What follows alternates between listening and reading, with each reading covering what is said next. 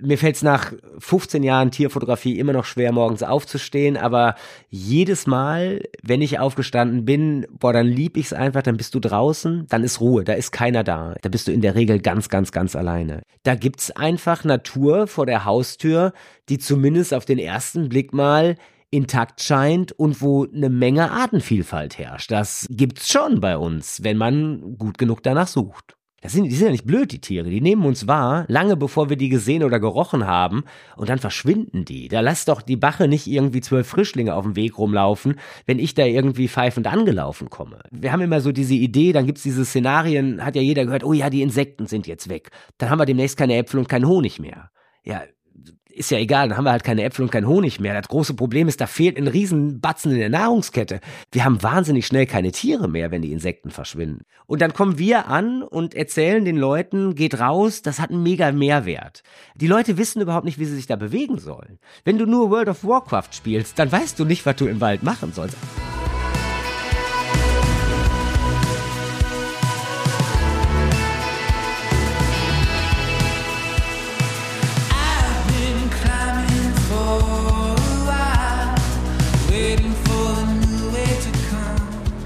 Moin und herzlich willkommen bei Frei Raus, dem Podcast für mehr Freiheit und Abenteuer in unserem Leben.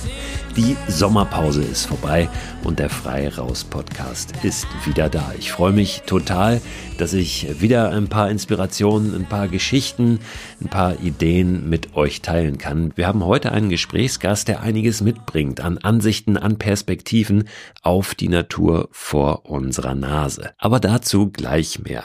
Ich hoffe, ihr hattet einen tollen Sommer. Egal wie das Wetter war, das war ja manchmal nicht ganz so, wie viele sich das vorstellen für den Sommer, aber ich bin mir sicher, ihr habt einige schöne Momente gesammelt, werdet das auch weiterhin tun. Ab sofort gibt's hier auf diesem Wege wieder Inspiration dafür.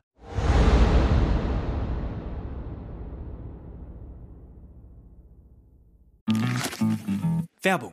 Sie wollen sich mehr bewegen und gesünder leben, aber auch häufiger entspannen? Die App TK Coach unterstützt Sie dabei. Mit kurzen Übungen für die bewegte Pause oder den 8-Minuten-Workouts mit Olympiasieger Fabian Hambüchen. Finden Sie Ihre innere Mitte dank einer Runde Anti-Stress-Yoga oder mit vielen kurzen Atem- und Entspannungsübungen. Das alles und noch viel mehr in der App TK Coach. Jetzt einen Monat lang testen. Für TK-Versicherte kostenlos. Werbung Ende.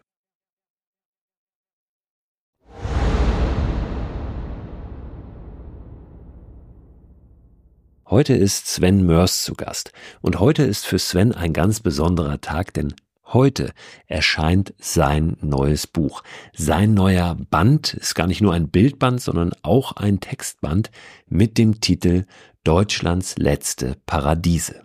Sven hat fünf Jahre an diesem Band gearbeitet und ich freue mich sehr, das Gespräch über diese Arbeit heute mit euch teilen zu können. Es geht um die Frage, was bedeutet überhaupt Wildnis? Was sind Deutschlands letzte Paradiese, also rein von der Definition her. Wo liegen die? Also wo sind die spannenden Orte, wo wir vielleicht noch was entdecken können, was wir nicht kennen? Inwiefern sind wilde Tiere ein Indikator für die Unberührtheit der Natur? Was können wir tun, um die Natur noch mehr wertzuschätzen, um sie zu schützen? Wie ist Sven da draußen unterwegs? Zu welchen Tageszeiten ist er unterwegs? Also in diesem Gespräch ist wirklich richtig viel drin und deswegen gehen wir da jetzt auch rein.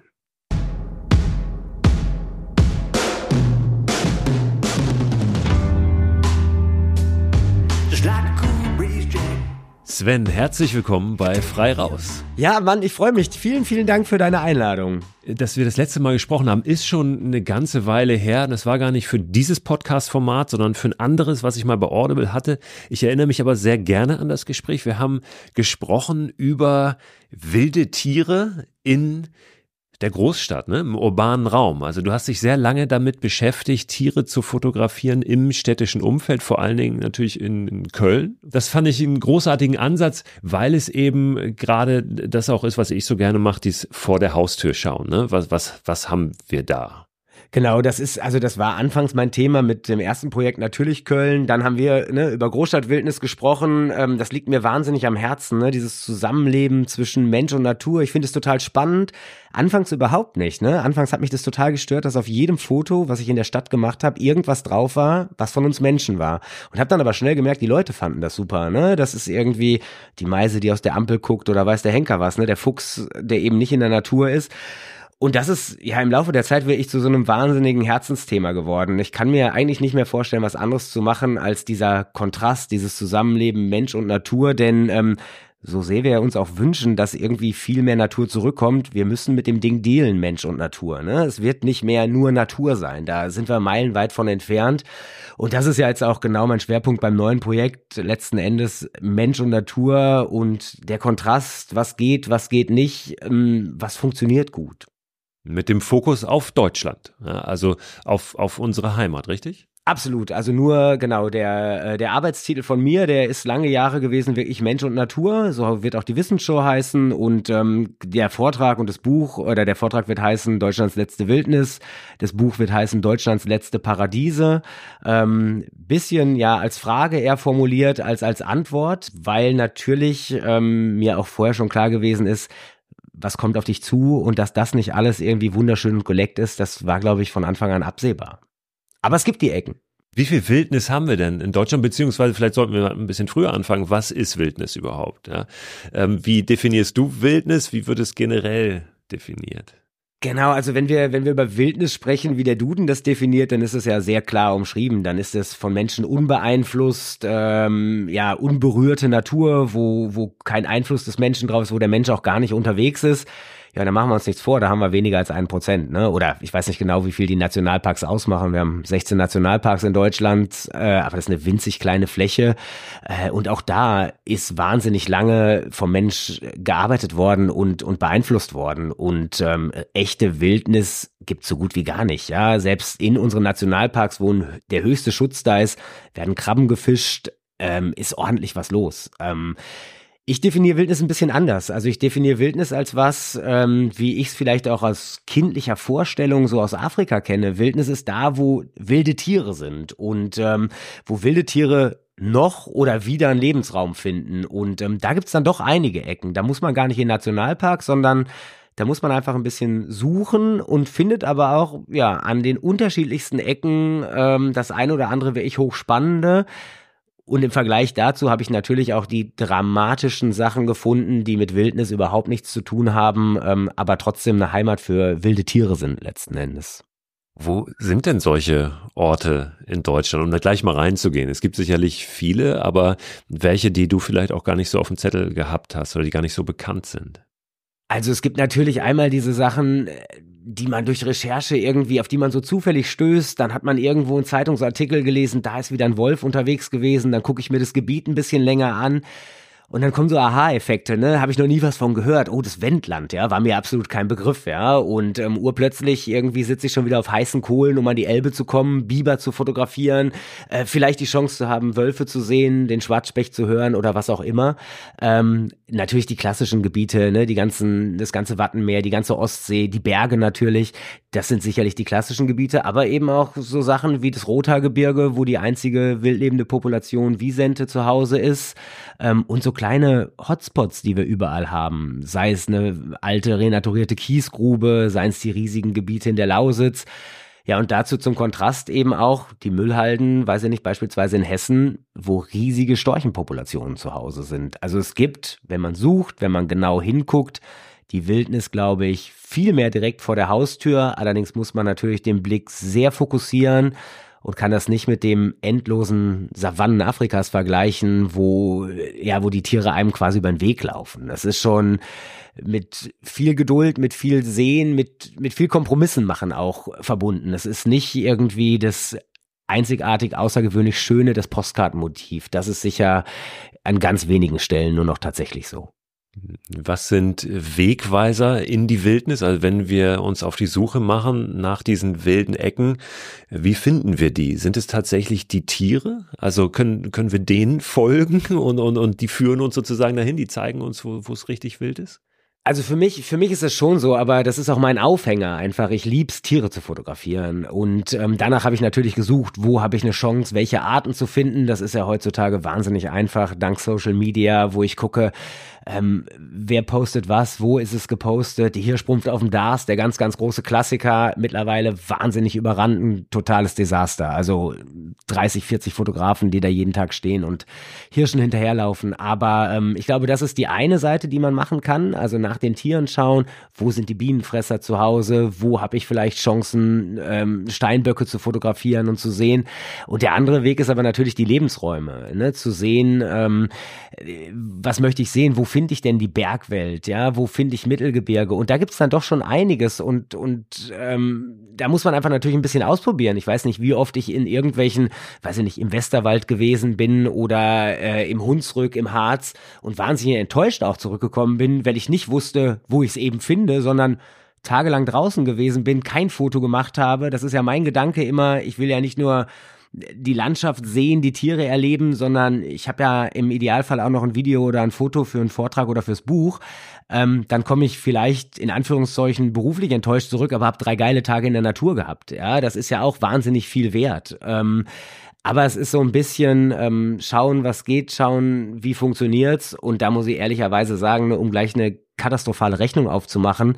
Ich bin in den fünf Jahren, die ich für Deutschlands letzte Wildnis fotografiert habe, über 60.000 Kilometer mit dem Auto in Deutschland unterwegs gewesen. Ja, es ist ein Desaster. Ich will über Klima reden, über Naturzerstörung und ich habe für 11.000 Euro getankt und ich weiß nicht mehr CO2 in die Luft geblasen als bei Flugreisen. Es ist katastrophal. Aber wenn ich es machen möchte, dann bleibt mir wenig über, weil kein Bus bringt mich morgens um 5 Uhr in der Lausitz irgendwo hin, wo der Wolf sein könnte. Und ähm, es ist wahnsinnig schwierig, einen CO2-sparenderen Weg zu machen für mich.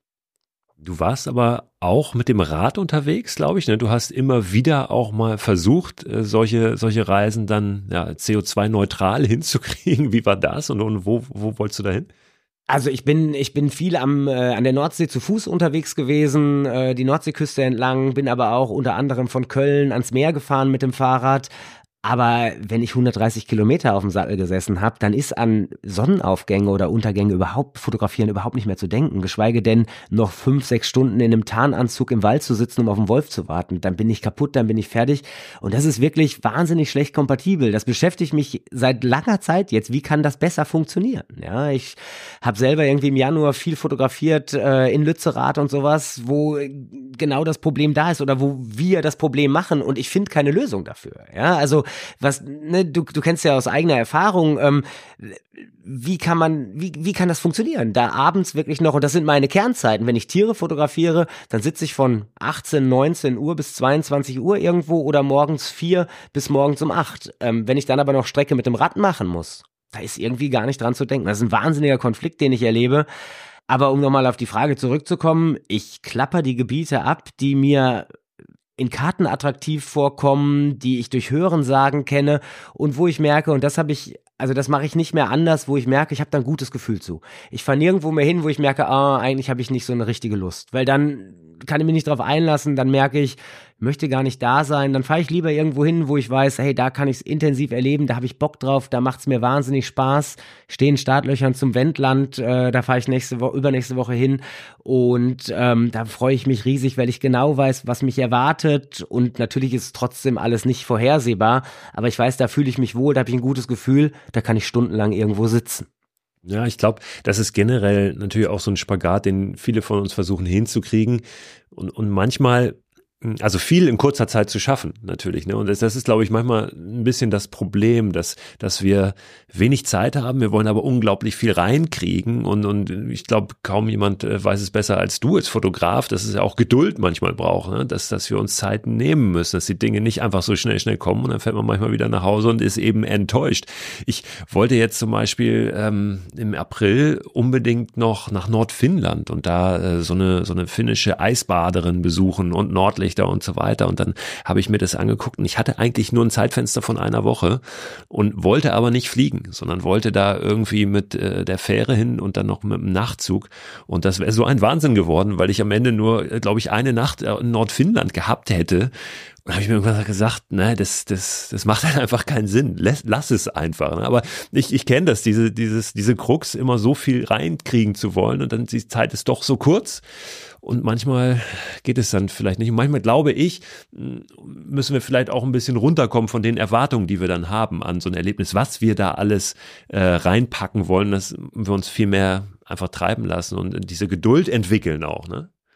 Da deal ich auch total mit, ne? Aber da ist das ganz, ganz große Problem, finde ich. Ähm, denn ich sage, okay, ich kann auch darauf verzichten, ne? wie du sagst, okay, dann fahre ich nicht nach Nordfinnland. Wenn ich sage, gut, dann mache ich jetzt dieses eine Foto eben doch nicht mehr. Aber das kann mich natürlich bei jedem Foto fragen und plötzlich hat das Buch keine Seiten mehr, ne? Weil, ähm, ja, muss es wirklich rein, muss das wirklich rein, muss ich wirklich nochmal hin, um noch ein besseres Foto zu haben?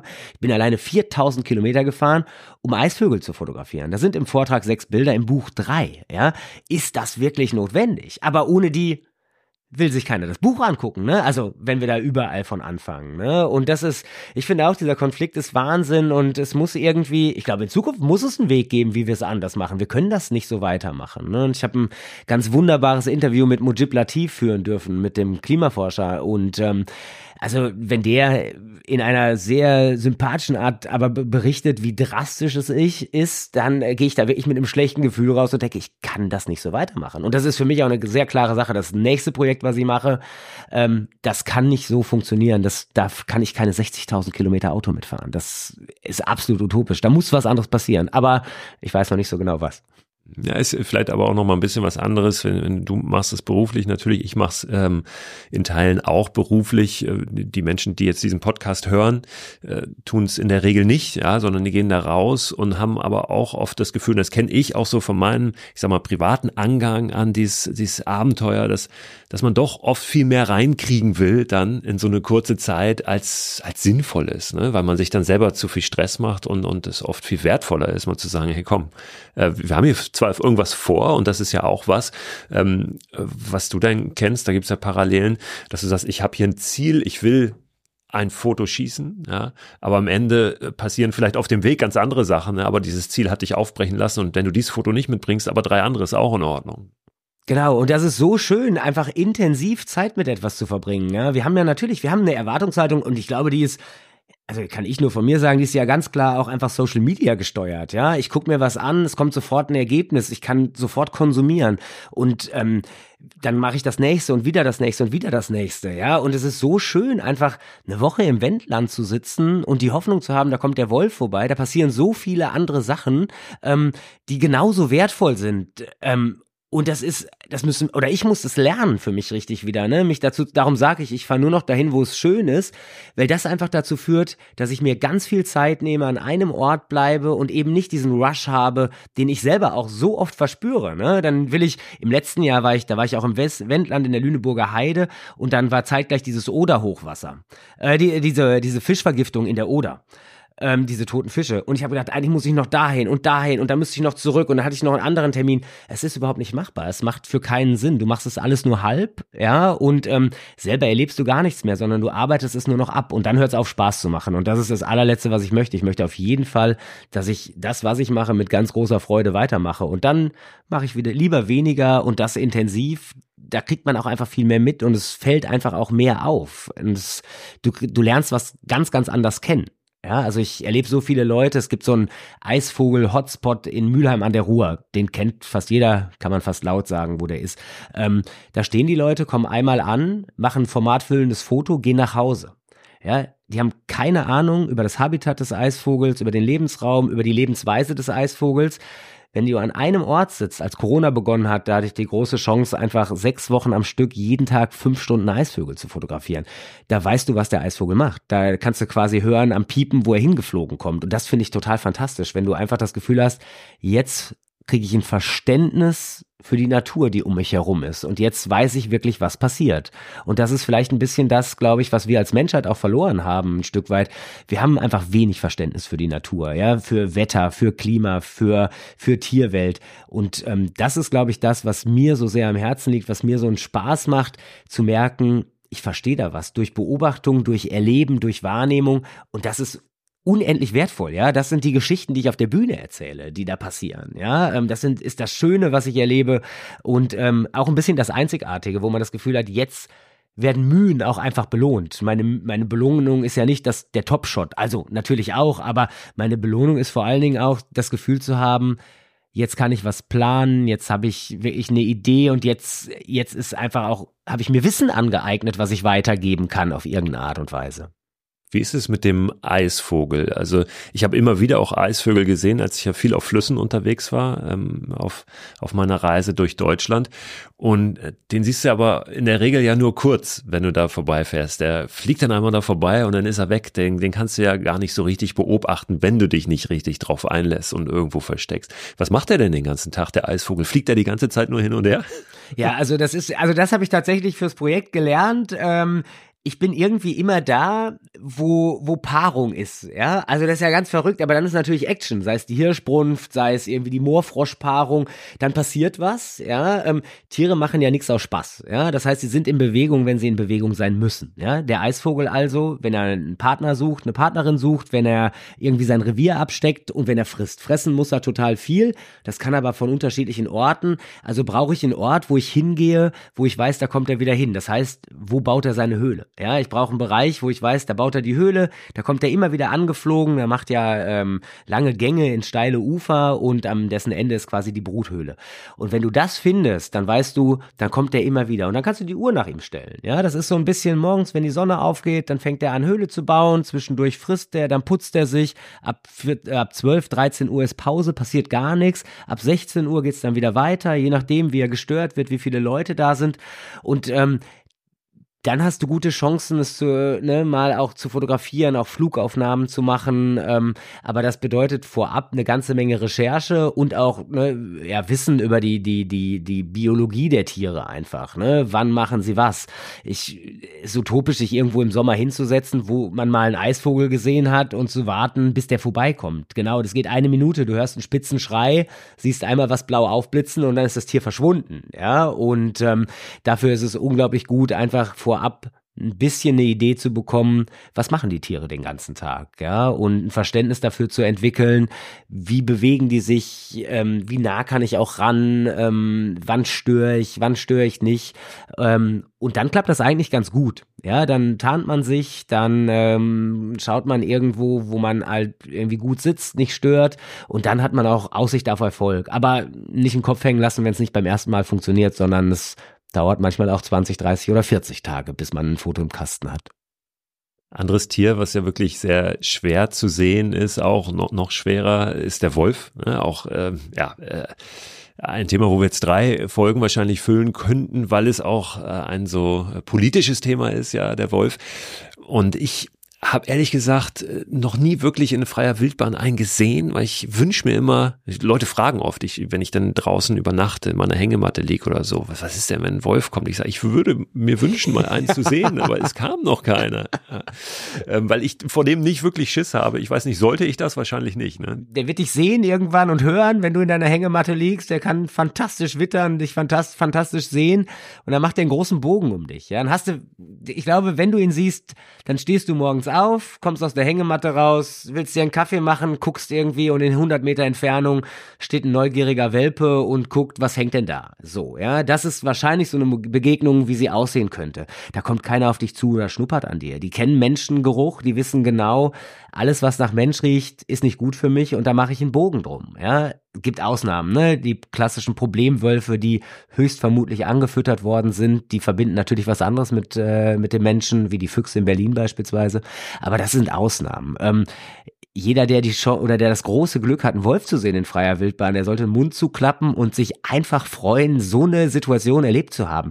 Wir haben, ich weiß nicht, keine Ahnung, vielleicht tausend Wölfe in Deutschland, vielleicht sind es auch 2000. Ähm, die Chance ist minimal, so ein Tier zu sehen, wenn man nicht danach sucht. Ich habe eine Begegnung gehabt, die zufällig gewesen ist. Ich habe auf dem Dars gestanden, oben während der Hirschbrunft und während 20 Fotografen und Fotografinnen in die andere Richtung geguckt haben, ist durch die Dünen Wolf gezogen. Hat genau drei Sekunden gedauert, ähm, war ein fantastischer Moment, passiert wahrscheinlich einmal im Leben. Das war einfach ein Glückstreffer und es gibt halt ein unscharfes Bild, ich war nicht vorbereitet, es war noch dunkel. Ähm, man muss schon sehr, sehr, sehr gezielt suchen, ähm, sich auskennen und im Idealfall auch jemanden haben, der wirklich weiß, wo die Tiere sind. Sonst, wir haben, ich glaube, 135 Rudel, das ist nix, ja. Das heißt, wir haben 135 äh, Welpen, die irgendwo jetzt um diese Jahreszeit rumwuseln das ist schlimmer als die Nadel im Heuhaufen. Das ist ein absoluter Glückstreffer, da wirklich äh, das gut zu machen. Da ähm, wäre auch mein Wunsch, dass, ne, dass die Leute, dass, dass das öfter passiert, aber da ist in naher Zukunft zumindest nicht von auszugehen, dass uns die Tiere über den Weg laufen. Er ist ja auf der anderen Seite auch verrückt oder dann auch ein gutes Zeichen dafür, dass es offenbar diese Rückzugsräume gibt, ja, diese, diese wilden äh, Regionen, sozusagen die wilden Orte, äh, dass wir den nicht sehen, ne? also dass dem das gelingt, sich so zu verstecken vom, vom Menschen. Ja, es gibt einerseits, glaube ich, Platz genug tatsächlich. Da, ne, da haben wir immer das Gefühl, ja, wir mit unserer Kulturlandschaft und sowas, aber dafür sind dann doch Wälder und Orte, die nicht gut, nicht arg begangen sind. Ich meine, das hast du ja auch erlebt, überall auf den Dörfern. Dazwischen sind riesige freie Gebiete, Waldgebiete. Da findet ja auch nicht viel Freizeitdruck statt. Der Freizeitdruck ist ja sehr äh, sehr eng in verschiedensten Gebieten, im Harz, am Dars, äh, in der Eifel oder so. Das sind ja gar nicht die klassischen Gebiete, wo so viele Wölfe sind, sondern ne, die suchen sich schon Orte. Es gibt diesen Wolf ja hier am Niederrhein bei Schermbeck. Da passiert nicht viel, da, da sind nicht viele Menschen, da sind, da kommt ein Mensch irgendwie über einen Waldweg am Tag und da hat der Wolf absolut Ruhe. Und er meidet uns Menschen, der zieht sich zurück.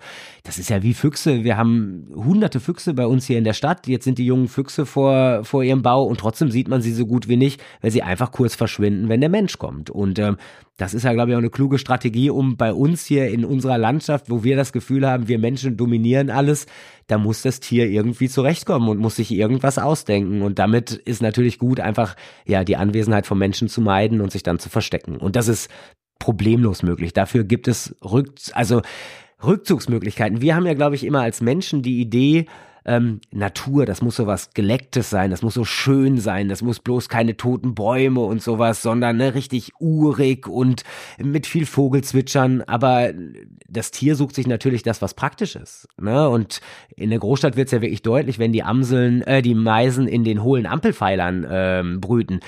Das ist nicht unsere Vorstellung von Natur, aber das ist halt Lebensraum für die Tiere. Und ich glaube, so geht's auch Wölfen oder anderen Tieren die arrangieren sich schon, die finden schon was. Ähm, und das ist auch total gut so. Und ähm, die finden was, wo sie ungestört sind und wo sie gut zurechtkommen in der Regel. Und ähm, deswegen ist so eine Begegnung einfach wahnsinnig außergewöhnlich und ähm, was wirklich, was man wirklich zu schätzen wissen sollte und bloß nicht panisch wegrennen sollte, wenn man einmal dieses riesen, riesengroße Glück hat.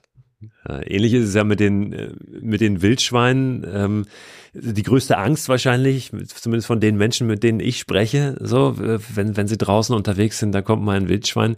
Also ähnlich meine ich jetzt mit diesem, ähm, dass sie eigentlich vom Menschen nichts wollen. Ne? Ich sag äh, immer ganz gerne, also solange du noch lebst, ist das, bist du nicht interessant fürs Wildschwein. Ne? Ähm, wobei ja, das Wildschwein vielleicht auch dann schon ein bisschen mehr gelernt hat, dass da, wo Menschen sind, auch manchmal was zu holen ist an Essensresten und so weiter. Ne? Aber wenn wir die gut verstauen, dann haben wir eigentlich auch da nichts zu befürchten. Ne? Und selbst, selbst wenn wir einem Wildschwein begegnen, äh, dann wird ein Wildschwein ja ein Signal aussenden, wenn es sich gestört fühlt und dann können wir darauf reagieren und uns zurückziehen. Ne? Also ich, auch da ist die Sorge viel größer, glaube ich, als, als äh, das, was dann wirklich an, an Gefahr da ist. Aber das sind auch ganz viele ja, Horrorgeschichten. Das sind natürlich Sachen, die in den Köpfen hängen bleiben. Und ne, in Berlin ist ja ein gutes Beispiel. Da sind so viele Wildschweine. Da gibt es äh, Konflikte zwischen Mensch und Tier, die entstehen aber meistens, weil der Mensch nicht gut handelt. Ja, da war vor drei oder vier Jahren haben ein paar Jugendliche eine, eine Wildschweinbache in so einen U-Bahn-Schacht gescheucht. Ja, dann kamen die nicht mehr weiter und dann hat die halt umgedreht und natürlich passiert dann was, aber das ist ja nicht die Regel. Ja, und in der Regel, also es gibt eigentlich nur ein Tier, was nicht sofort flüchtet, wenn es den Mensch wahrnimmt bei uns in Deutschland. Alle Tiere laufen mal durch den Wald. Ich meine, du kennst es, du siehst die Tiere immer nur von hinten. Ja, das ist alle alle rennen vor dir weg. Füchse, Dachse, Wildschweine. Ähm, der einzige, der stehen bleibt, ist das Wiesent. Das weiß vielleicht irgendwie, boah, ich bin groß und mächtig, ich bleibe erstmal stehen und gucke. Ja, vielleicht ist aber auch so ein Kuhcharakter einfach, das weiß ich nicht, ja. Aber das nimmt nicht die Beine in die Hand und rennt. Und deswegen also ist die, die Gefahr, auch die Gefahr vor Wildschweinen. Ähm, ich weiß, mein, mein Vater hat immer früher zu mir gesagt, oh, pass bloß auf, dass du nicht zwischen Frischlinge und, und, und Bache gerätst. Das passiert aber nicht. Wir haben so eine komische Vorstellung. Tiere sind ein bisschen dumm, aber das ist ja alles andere als das, sind wahnsinnig clever und wahnsinnig, also ne, haben wahnsinnig gute Sinne. Und deswegen ist die Chance, dass was passiert, so unfassbar gering. Und natürlich, aber fürs gleiche Geld läufst du bei Wind durch die Stadt und dir fällt ein Ziegelstein auf den Kopf. Ja, das ist wahrscheinlich deutlich wahrscheinlicher als. Ja, oder bis drei Stunden auf der Autobahn unterwegs und guck dir da mal die Statistik. Da brauchen wir nicht drüber sprechen. Das ist, ne, ich finde es ganz spannend, vielleicht ja. dazu zu den Wölfen. Es gibt in Europa jetzt ein bisschen ohne Gewehr, das ist das, was ich vor kurzem gelesen habe. Es gab in Europa vom Jahr 2002 bis zum Jahr 2020 15 oder 16 Wolfsübergriffe. Die meisten davon waren, ist keiner gestorben, alles nur, äh, nur Bissverletzungen, die meisten davon aufgrund von angefütterten Wölfen, die dann betteln kommen, wie Hunde eben auch, ja. Und in der gleichen Zeit sind vielleicht 20.000 Menschen im Straßenverkehr alleine irgendwie bei Tempo 130 oder ohne Limit ums Leben gekommen. Und wir sprechen nur davon, alle Wölfe abzuschießen. Das ist so verrückt. Warum schaffen wir nicht mal endlich irgendwie 100 oder, oder es auf der Autobahn ab, so schnell zu fahren, wie wir wollen, ja. Damit würden wir Leben retten, ja. Stattdessen wollen wir die Wölfe totschießen. Das ist ganz verrückt, finde ich. Das ja, und nun haben wir gleich den nächsten, ne, den Bären, um das noch, um das noch komplett zu machen, ne, ähm, der da vereinzelt wieder äh, über die Alpen reinkommt und auch wieder ein großes Thema natürlich. Ne. Ähm, ich ich war gerade in Japan, ist noch nicht so lange her und ähm, habe da auch im Wald übernachtet und da hatte ich mehr so das Gefühl, ähm, oh, ja, hier könnte schon mal ein Bär vorbeikommen, weil da gibt Schwarzbären, äh, Kragenbären und so weiter. Ich habe da auch nochmal so das Gefühl bekommen, so hey, in Deutschland ist es schon echt, wir müssen uns über nichts Sorgen machen, ne? wir müssen von nichts Schiss haben eigentlich, wenn wir da draußen unterwegs sind. Ne? In jedem anderen Land, vielleicht nicht in jedem, aber in den meisten anderen Ländern ist die Gefahr einfach größer, da nochmal auf ein wildes Tier zu treffen, wo es dann auch prekär werden könnte.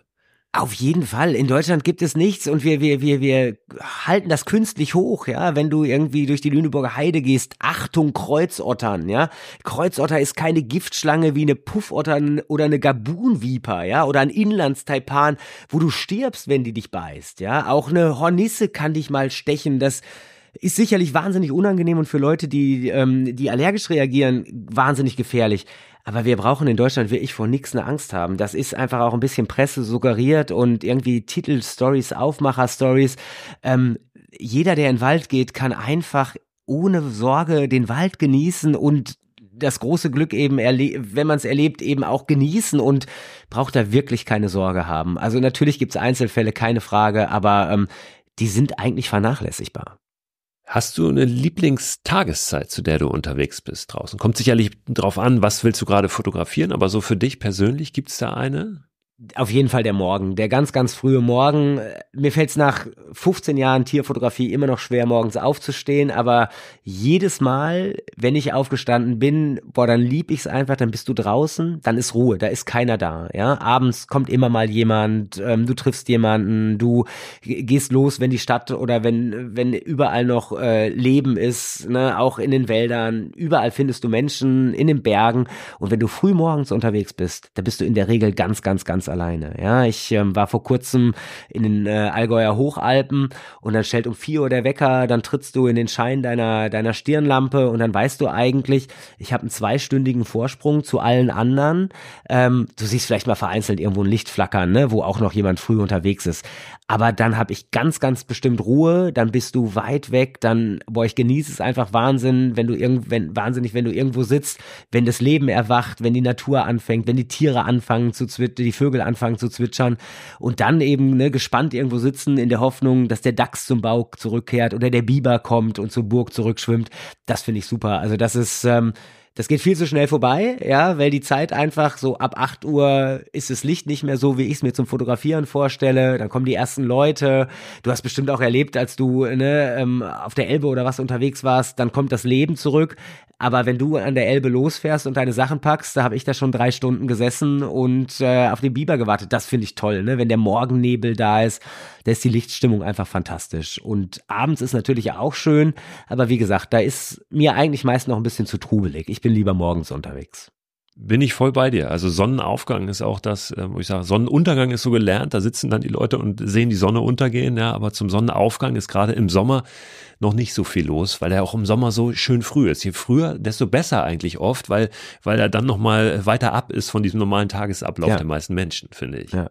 So geht's mir auch, also vollkommen, ne? und gerade an den Flüssen und so finde ich es fantastisch, ne? Das ist so lohnenswert, also jeder Moment, also natürlich hat man auch mal Pech und es passiert gar nichts, aber also allein diese, diese Ruhe, das gibt so ein Gefühl, finde ich, auch von, so ein bisschen war es vielleicht früher in der Natur. Es hat sowas von intakter Natur, ja. Also bei allem technischen Scheiß, ne, wenn ich irgendwie morgens mit der Drohne über die Elbe fliege, ne, wo die, wo die ähm, Nebelschwaden wabern, wo die Sonne aufgeht, das finde ich fantastisch. Dann habe ich immer so die Idee, so könnte es vielleicht ein bisschen vor 500 Jahren gewesen sein. Ja, das ist ein absoluter Traum. Wenn es nach mir ginge, könnte der Morgen drei Stunden länger dauern. Ja, Nebel auf der Elbe ist tatsächlich eine der besten Szenen oder Situationen auch in, in diesem Film, ähm, in diesem Dokumentarfilm, den wir über meine Reise gemacht haben. Ähm, das weiß ich noch. Ich bin da morgens aufgewacht, äh, früh morgens auch. Ähm, da war es auch kaum hell an der Elbe und guck aufs Wasser und es war eigentlich nichts zu sehen. Also du hast keine fünf Meter sehen können. Dann habe ich mein Board genommen, bin da raus, weil ich wusste da auch von den Tagen davor, da sind auch keine Schiffe unterwegs. Ich fand das so wahnsinnig auf der der Elbe, wie wenig da los war. Also ähm, in dem Sommer, dem vorletzten Sommer war unglaublich viel Wasser in den Flüssen, als ich da war. Die Elbe war sehr, sehr breit, hatte eine tolle Strömung und es war nichts los. Also wirklich, ich habe vielleicht zwei Schiffe am Tag gesehen. Das hat mich total fasziniert. Auf diesem Riesenstrom, wo alle denken, oh, ich bin auf der Elbe, kannst du nicht unterwegs sein, weil es, es ist zu gefährlich. Und vergiss es, es war nichts gefährlich. So. Und ähm, da dann morgens rauf in diesen dichten Nebel. Das war so ein intensiver Moment. Es war total großartig. Ja, die Elbe ist ja für die meisten Leute, glaube ich, irgendwie diese Verbindung zwischen Meer und Hamburg so, ne? Und das ist also alles, was dahinter ist. Also ich spreche vor allen Dingen vom Wendland, ne, weil ich da viel war es ist so fantastisch. Da sitzt du, da siehst du nichts, den ein oder anderen Kajakfahrer und das war's dann. Ne? Und das ist schon, also ja, ich kenne die Elbe ja auch. Flucht. Ich lebe ja in Hamburg und, und ja. ich kenne sie natürlich von hier, wo die Containerschiffe rein und rausgehen. Das ist wirklich ein Unterschied wie Tag und Nacht, ein völlig anderer Fluss. Und ähm, ja, da, da im Wendland, gerade da die Ecke, äh, ist wirklich fantastisch. Auch von von der die Vögel, die da unterwegs sind, Adler und jeden Tag da die Adlerkreise sehen. Ne? Das war ja ist unglaublich, oder? Das also Welt. Wir haben ja wirklich eine völlig andere Vorstellung. Wir sehen die Container Containerschiffe, die in Hamburger Hafen einlaufen. Und wenn du an der Elbe unterwegs bist, also vergeht ja nicht eine Stunde, wo du keinen Seeadler siehst, wo du nicht den Biber siehst, wo die Rehe am Ufer stehen. Also absolut fantastisch. Das finde ich, das sind natürlich, da, da sprechen wir von den Ecken, was du eingangs gefragt hast. Ne? Da müssen wir nicht in Nationalparks, sondern sind wir natürlich in kleinen isolierten Flächen, aber ähm, da gibt's einfach Natur vor der Haustür, die zumindest auf den ersten Blick mal intakt scheint und wo eine Menge Artenvielfalt herrscht. Das ähm, gibt's schon bei uns, wenn man gut genug danach sucht.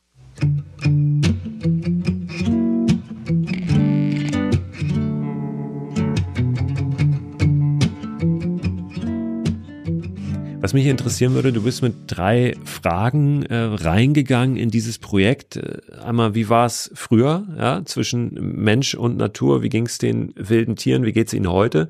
Und wie sieht es für die Zukunft aus? Wenn wir da mal hingucken ja, in die Zukunft, wie kriegen wir das besser hin, deiner Ansicht nach? Oder was müssen wir tun, um dieses Zusammenleben ja, äh, zu verbessern zwischen Mensch und Natur? Und natürlich vor allem auch der Natur die Möglichkeit zu geben, ähm, das, das zu bleiben, was sie ist und, und, und weiter für uns da zu sein.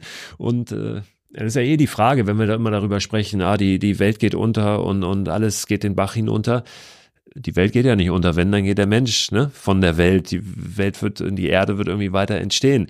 Ähm, wie, wie kriegen wir dieses Zusammenleben besser hin? Was müssen wir oder können wir dafür tun, deiner, deiner Meinung nach? Also für mich ist natürlich, ich bin kein Wissenschaftler, ne? Ich, ich äh, sehe ja die Perspektive Fotograf und mein Anliegen ist vor allen Dingen auch die zweite Frage gewesen, wie ist es heute? Ne? Das ist das, was ich mit der Kamera einfangen kann, das, was ich sehen kann, das, was ich selber erleben kann. Ähm, das vielleicht vorab, das ist natürlich ein, ein kleiner ganz, ganz kleiner Teil. Ne? Die Wölfe, die ich fotografiert habe, die Wiesente, die ich fotografiert habe, ähm, das darf nicht darüber hinwegtäuschen, dass das ein Bruchteil von dem ist, was es vor hunderten von Jahren gab. Und vor hunderten von Jahren, das kann ich nur versuchen, an wirklich den wildesten Stellen einzufangen, dass ich, dass man eine Vorstellung davon bekommt, wie war es ohne den Menschen. Aber man braucht ja nur jedes Buch aus den 70er Jahren aufzuschlagen, ja, wo ähm, der Feldhamster als Plage galt, wo wir Insektenplagen hatten, wo, ähm, wenn man mit ähm, Professor Peter Peter Berthold spricht, diesem Ornithologen, ähm, der wirklich jahrelang ja äh, führender Ornithologe gewesen ist, ähm, was, was, was Zugvogelverhalten und sowas angeht, wenn der erzählt, wie der noch als Jugendlicher am Bodensee gesessen hat und gesagt hat, als ich mit dem ein Interview geführt hat, wir hätten uns hier nicht unterhalten können, weil aber tausende von Vögeln hier eingeflogen wären, ähm, dann kriegt man schnell eine Vorstellung, dass es und ich glaube, dass da brauche ich kein Wissenschaftler für sein, um zu sagen, früher was besser, was die Natur angeht. Ja, ähm, da hat seit der Industrialisierung haben wir wahnsinnig an Arten verloren, wahnsinnig an Individuen vor allen Dingen verloren. Seit der Krefelder Studie wissen wir, was da, was da passiert ist mit den Insekten. Was heute da ist, was es Wunderschönes gibt, das war mein ganz, ganz großes Ein Anliegen und ja, wie es in Zukunft aussieht, da glaube ich, ist es äh, total wichtig gewesen, einfach auch nochmal Experten und Expertinnen sprechen zu lassen und das muss man so vielleicht grob sagen als erstes Mal. Ich war ein bisschen überrascht, dass so wenige Leute noch so positiv sind. Ja, also jeder hat auch so ein bisschen Resignation in sich und sagt, hey, ich hab's, ich sag's seit Jahren und ich forsche seit Jahren und ich erlebe seit Jahren und ich sage immer wieder, bitte, bitte, bitte, wir müssen das machen. Ja, ähm, und es passiert nichts stimmt natürlich nicht, aber zumindest von einer Seite wenig, nämlich auf politischer Ebene. Ja, ähm, wenn du hier ein Buch aufschlägst, weiß ich nicht, ne, steht hier gerade bei mir im Schrank, rettet die Vögel, rettet die Wildtiere, da steht exakt das gleiche drin wie das, was ich in meinem Buch schreibe eigentlich, ja, nur mit verblassten, unscharfen Bildern, ja. Ähm, da wussten wir auch, auf was wir zusteuern. Ja, dass die Arten weniger werden in Zukunft, dass ähm, die Landwirtschaft zu monoton wird, dass, ähm, äh, dass wir wahnsinnige Probleme bekommen werden, wenn wir, wenn wir so viele Pestizide einsetzen. Und ähm, Mujib Latif hat schön gesagt, wir brauchen zwingend auch von der Politik eine Klima, äh, eine, eine Energiewende, eine Landwirtschaftswende, ähm, eine Energiewende, ja. Und das, ich glaube, es passiert ja ganz, ganz viel auf, auf, auf persönlicher Ebene. Es passieren so viele Sachen, so viele Leute setzen sich ein. Ähm, ob man das gut findet oder schlecht, ähm, ne? es gibt natürlich extremere Varianten, weniger extremere Varianten, aber ähm, ich finde es fantastisch, dass die Leute sich kümmern, ja. Also meine Tochter isst kein Fleisch, so viele Leute ähm, kämpfen gegen Braunkohle, ähm, gegen Atom Atomkraft. Ähm, all das, glaube ich, ist wahnsinnig wichtig und total gutes Zeichen in die richtige Richtung. Und als ich in Lützerath gewesen bin am 13. Januar, wo also wo ich Gänsehaut kriege, wenn ich von erzähle, weil tausende Menschen da bei beschissenem Wetter gezeltet haben und ein Zeichen gesetzt haben, also vor allen Dingen auch ein Zeichen für die Politik gesetzt haben. Wir wollen, dass sich was verändert. Ähm, das finde ich schon fantastisch. Ich weiß nicht, wie es ausgeht. Ich, ich glaube, wir können alle sehen, ähm, wenn wir so weiter, ein Weitermachen wie bisher kann nicht funktionieren. Ja, also ein, ein, ein Konsum wie bisher, ein, ein, eine Verschwendung wie bisher und auch ein, ja, so ein fadenscheiniges Ding, ne? Guck mal, ich meine, wir haben uns hier vor Jahren irgendwie pressewirksam auf die Schultern geklopft, dass wir ähm, Plastikohrenstäbchen irgendwie abgeschafft haben damit kriegen wir keine Karma-Punkte, Bonuspunkte und retten auch nicht die Umwelt. Ja, das ist, da muss echt was anderes passieren. Ja, und ich glaube, es sind viele Baustellen. Es ist so ein, ein, ein wahnhafter Tourismus, den wir irgendwie machen. Wir überfluten das Wattenmeer, wenn wir mal in Deutschland bleiben, ja. Ähm, wir, wir nehmen wenig Rücksicht. Ähm, das, das sieht man überall. Da muss sich was verändern. Da müssen wir nachhaltiger anfangen wir brauchen von Energie, von Landwirtschaft überhaupt nicht zu sprechen. Das ist auch was, was, was zwingend passieren muss. Und das sieht man ja auch in Ansätzen. In Ansätzen funktioniert das, ne? wenn man, wenn man mit, mit Biolandwirtinnen und Landwirten spricht, wenn man, ähm,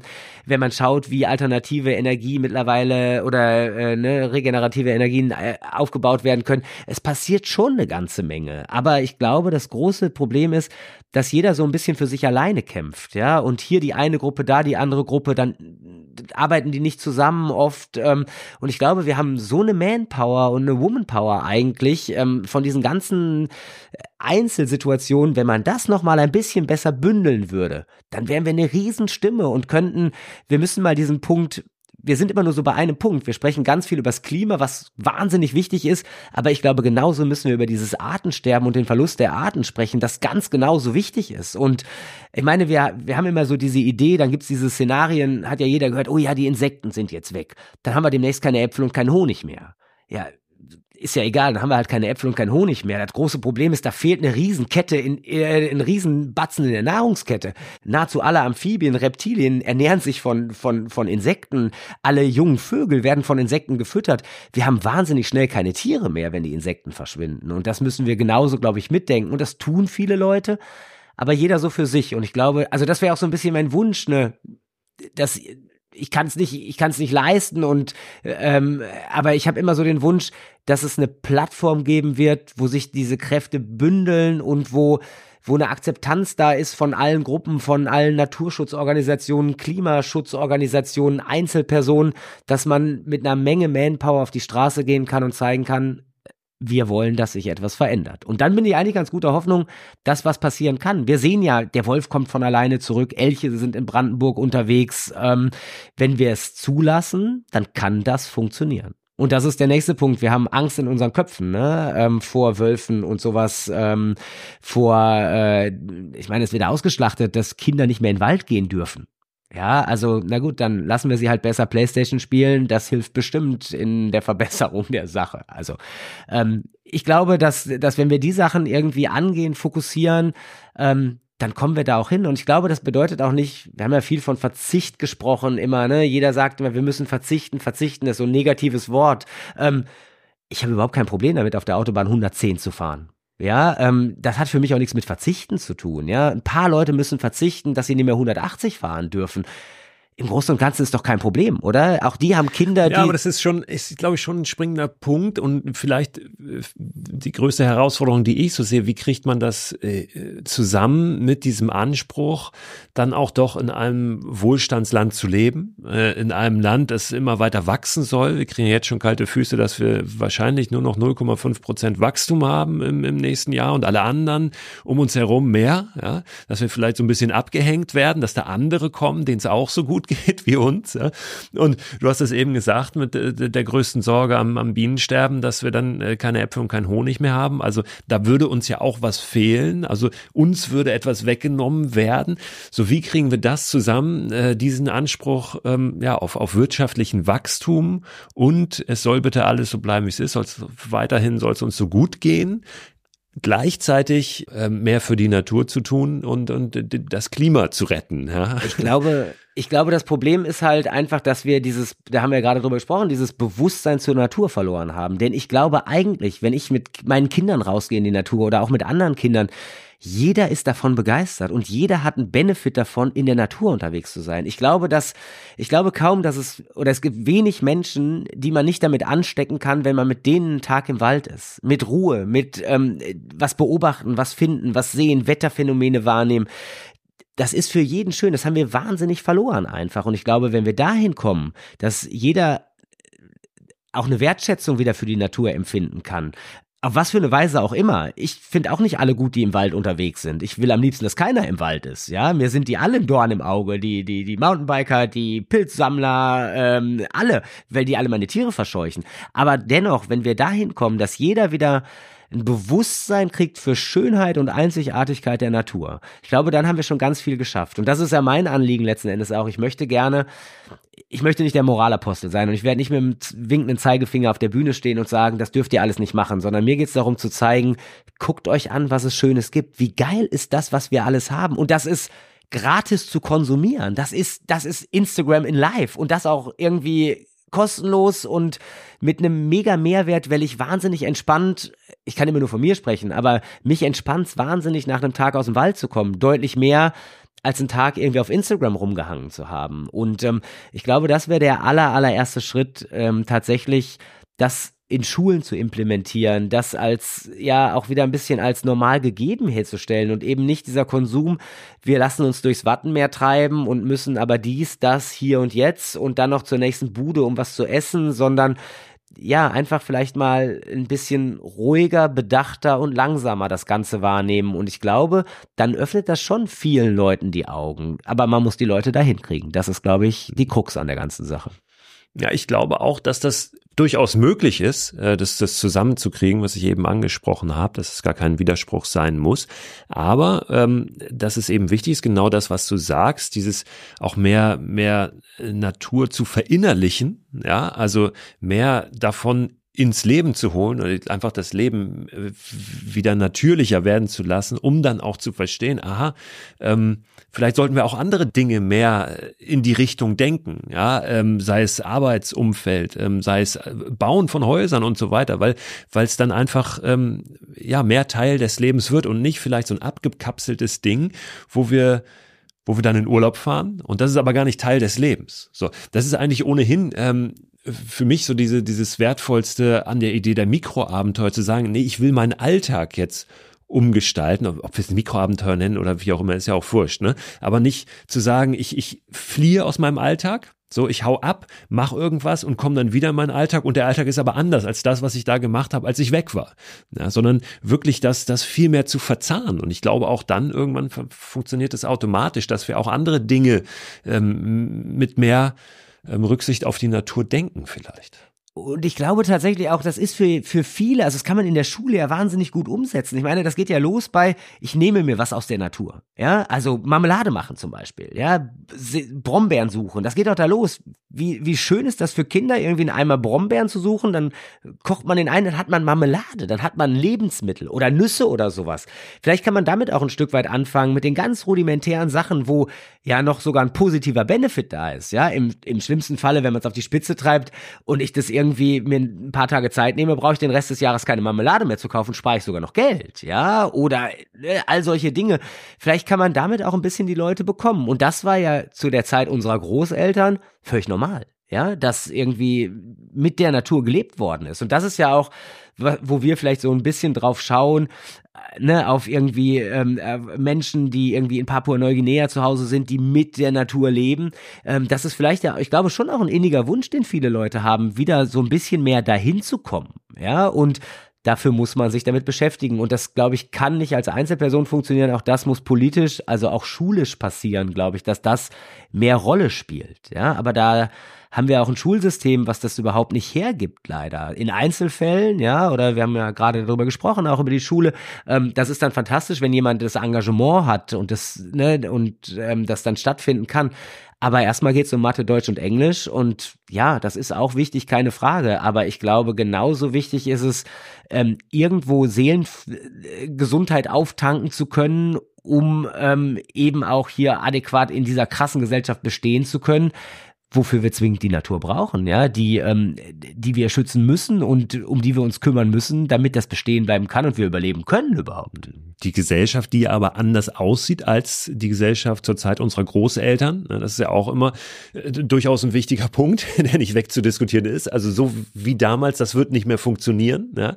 Das ist toll, die Dinge immer mal wieder auch so zu machen, ähm, aber es braucht wahrscheinlich ein bisschen mehr, um da Lösungen zu finden. Aber ich stelle mir oft vor, vielleicht ist das auch eine naive Vorstellung äh, von eine von jemandem, der da nicht so richtig einen Einblick hat. All das Wissen, was wir haben, das könnten wir doch viel mehr nutzen oder sollten wir viel mehr nutzen, um Lösungen zu entwickeln, die eben dann auch ähm, ja, der, der Natur zuträglich sind oder das mehr hinbekommen, dieses Verzahnen eben von Mensch und Natur, dein Thema. Ich glaube, das ist aber tatsächlich, ich glaube, wir haben so ein Problem oder das ne, äh, merke ich jetzt, wenn ich, wenn ich dir zuhöre, für uns ist das so selbstverständlich, in der Natur sein, draußen sein, das zu wertschätzen, dass wir kennen das, wir, wir brauchen das, wir wollen das, ich brauche das wie die Luft zum Atmen. Für mich ist das Fotografieren nicht nur das Fotografieren, sondern das ist mein Yoga, da draußen zu sein. Das ist meine Psychotherapie, der Wald, ja. Und das ist was, und ich glaube, das ist so wahnsinnig schwierig. Das ist vielleicht ein bisschen so, wenn man es vergleicht, versuch mal jemanden, der keine Kinder zu ha äh, hat, zu erklären, was das bedeutet bedeutet, Kinder zu haben. Und dann kommen wir an und erzählen den Leuten, geht raus, das hat einen mega Mehrwert. Die Leute wissen überhaupt nicht, wie sie sich da bewegen sollen. Wenn du nur World of Warcraft spielst, dann weißt du nicht, was du im Wald machen sollst. Also müssen die Leute an die Hand genommen werden. Ja, und ich glaube, das ist, wir müssen irgendwie, das ist das, ne, glaube ich, dieses Verzahnen. Wie kann das auch einfach eine Selbstverständlichkeit bekommen? Auf industrieller Ebene, in der, in der Lebensmittelbranche, ja, wir kriegen das ja alles gar nicht mit. Das ist alles so vorgefertigt und ich glaube auch, da, ne, das, das wird wichtig und es wird ja auch zunehmen, ne, das, ich glaube, wir, also ich bin ungeduldig, wahnsinnig ungeduldig. Wir haben einen Riesenmarkt an Bio-Lebensmitteln äh, mittlerweile. Es passiert ganz viel. Es gibt für fast alles Alternativen, die besser sind als, als Massentierhaltung, als, ähm, als all sowas. Und ich glaube, das kommt ähm, das, ich habe letztens einen spannenden Artikel äh, gelesen über ähm, Fleisch aus dem Labor auch, ja.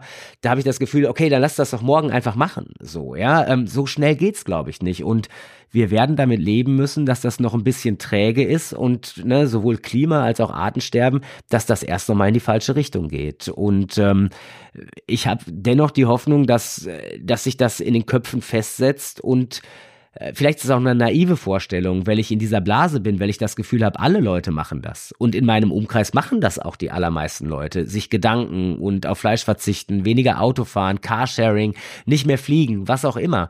Ähm, vielleicht ist die Blase auch einfach viel kleiner, als ich denke und ein Großteil macht's nicht. Aber das ist meine Hoffnung. Und wenn ich die Hoffnung aufgeben würde, ich glaube, dann kann man es gleich sein lassen. Und deswegen, glaube ich, kralle ich mich da vielleicht auch dran fest. Ja, und das ist das, warum ich das auch weitermachen möchte und warum ich da nicht bereit bin aufzugeben, weil ich da schon die Hoffnung habe, das kann schon auch noch besser werden. Wenn wir an Naturschutzgebiete denken in Deutschland, würdest du sagen, mehr einführen, also mehr ähm, ja, Areale, wo wirklich der Mensch nicht rein darf oder gerade eben nicht. Und das ist ein Punkt, ja, äh, an den ich auch mal wieder komme, dass ich sage, wir müssen ja auch in die Natur, wir müssen die ja auch erleben können und dürfen. Ich muss ja auf den Baum klettern dürfen. Wenn ich das irgendwann nicht mehr darf, wo, wo soll ich dann dann diese Verbindung herbekommen äh, zur Natur? Wie siehst du das?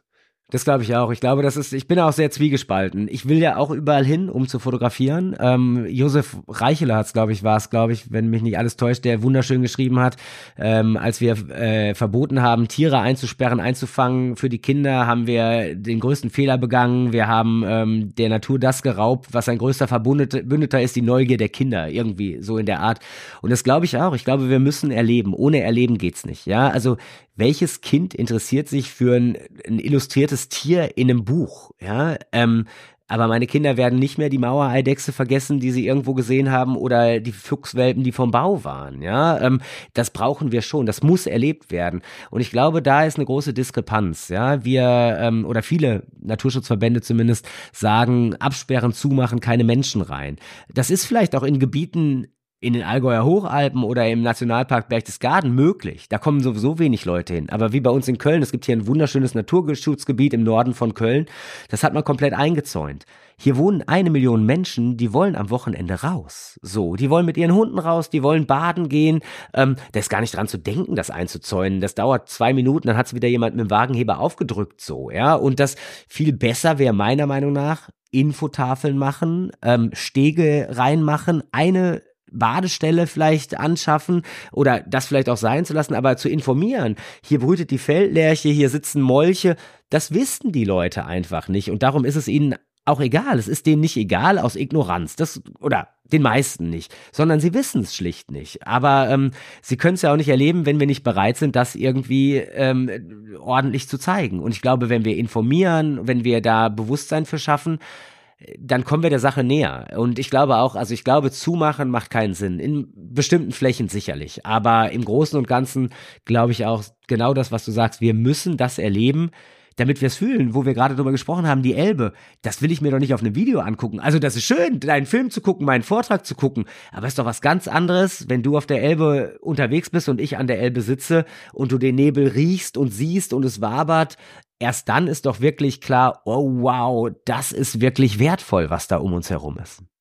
Ja, und all das, was wertvoll ist, Sven, das gibt's äh, in deinem Buch trotzdem zu sehen, ja, wenn man sich mal ein bisschen äh, selber anfüttern möchte und mal gucken möchte, ah, vielleicht wo gehe ich denn hin und ähm, wo ist es besonders interessant und ja, ist natürlich auch viel Info drin, ja, Informationen sind nicht nur schöne Bilder in deinem Buch und es sind auch nicht nur schöne Bilder, es sind auch wirklich unschöne Bilder tatsächlich zum Teil mit drin, Störche auf der Müllhalde. Spannende Bilder, sagen wir mal so, oder ungewöhnliche Bilder. Ja, an, an dieser Stelle, ich will wirklich äh, da tatsächlich auch nochmal, weil das manchmal ein bisschen kurz kommt, finde ich, Danke sagen dafür, dass du da jahrelang irgendwie dich aufgemacht hast äh, und diese Bilder gemacht hast und dass wir alle die jetzt sehen können. Das ist großartig. Ja, vielen, vielen, vielen Dank. Freut mich sehr. Ja, ich bin wahnsinnig dankbar, es machen zu können. Ja, es ist ja ein Riesengeschenk auch einfach das zu tun, was man möchte und eben auch das begeisterte Publikum dafür zu finden. Ja, wenn es das nicht gäbe, bräuchte ich es nicht machen, dann dann würde es keiner sehen wollen. Aber ich mache es nicht stellvertretend. Ich würde gerne die Leute mehr anstecken. Ja, also es ist natürlich schön, es zu zeigen, aber am liebsten wäre mir, wenn die Leute sich angesteckt fühlen, Tipps kriegen.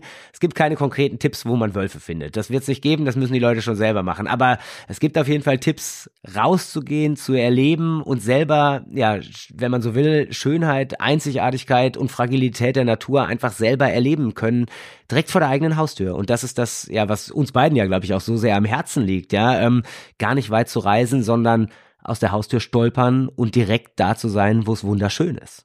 Du wirst Vorträge machen, hast du schon gesagt. Das heißt, es gibt nicht nur äh, diese Bilder im Buch zu sehen, sondern du erzählst auch dazu und die Termine zu diesen Vorträgen, die gibt's dann auf deiner Website unter svenmörs.de. Ne? Genau, Sven Mörs mit M-E-U-R-S ist immer ein bisschen schwierig. Das Vortragstournee steht es schon. Es gibt ja den Ort Mörs, auch genau. der wird ein bisschen anders so geschrieben. genau, und es gibt Dutzende Termine.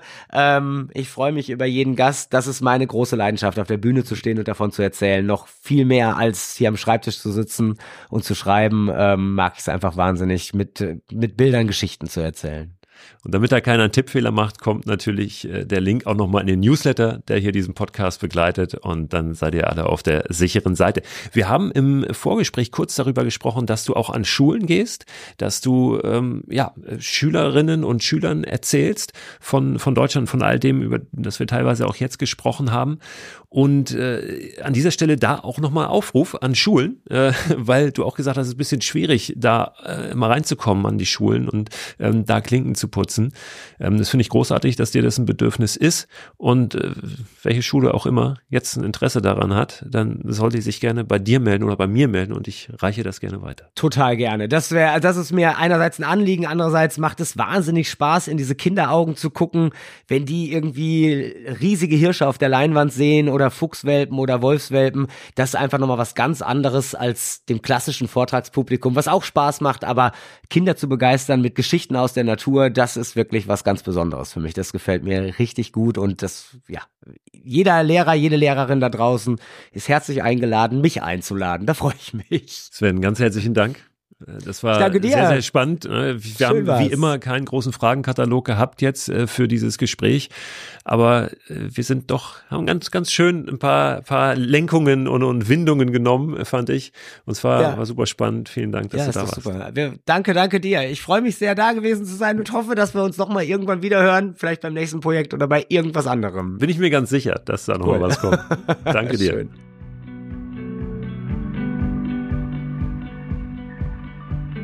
Ja, auch euch vielen Dank fürs Zuhören.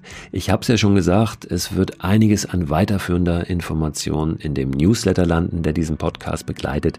Abonnieren könnt ihr den unter christoförster.com slash frei raus. Dieser Newsletter erscheint immer am Wochenende nachdem die Folge, die aktuelle, veröffentlicht wurde und dreht die Folge nochmal so ein bisschen weiter. Ihr findet da, wie gesagt, Infos drin. Ihr findet aber auch zusätzliche Inspirationen. Gerade jetzt ist aufgrund der Sommerpause wieder einiges aufgelaufen und ich werde da einiges zusätzlich nochmal reinpacken. Natürlich könnt ihr den Newsletter jederzeit auch wieder abbestellen, wenn ihr ihn nicht mehr bekommen möchtet. Er ist aber mittlerweile wirklich eine wichtige Ergänzung zu diesem Podcast geworden. So, und jetzt lasst das Gespräch schön sacken, habt eine gute Zeit da draußen und hört gerne nächsten Donnerstag wieder rein. Dann gibt es nämlich die neue Folge von Frei Raus, dem Podcast für mehr Freiheit und Abenteuer in unserem Leben.